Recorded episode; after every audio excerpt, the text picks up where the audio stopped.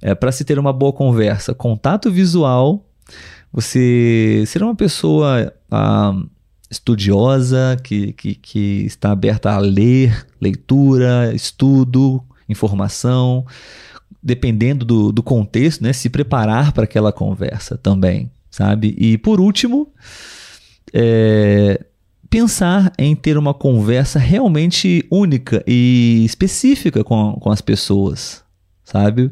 Procurar é, se você já conhece a pessoa, se você conversou com a pessoa já alguma vez, você ter é, uma boa memória para se lembrar do nome dessa pessoa, para se lembrar de detalhes da vida dessa pessoa, o nome dos filhos dessa pessoa. É muito ruim quando você re, re, re, revê uma pessoa que você não tem muito contato, mas é uma pessoa legal, vocês tiveram algum momento juntos, mas você não se lembra do nome da pessoa, né?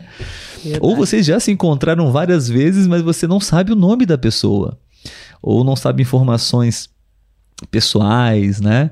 É, como está o, o cachorro, os pets da pessoa, a família, filhos.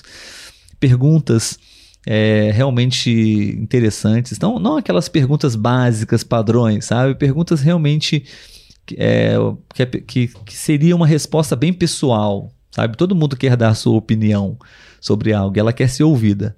Então, se você pergunta a opinião das pessoas sobre algo, isso acho que realmente torna a conversa mais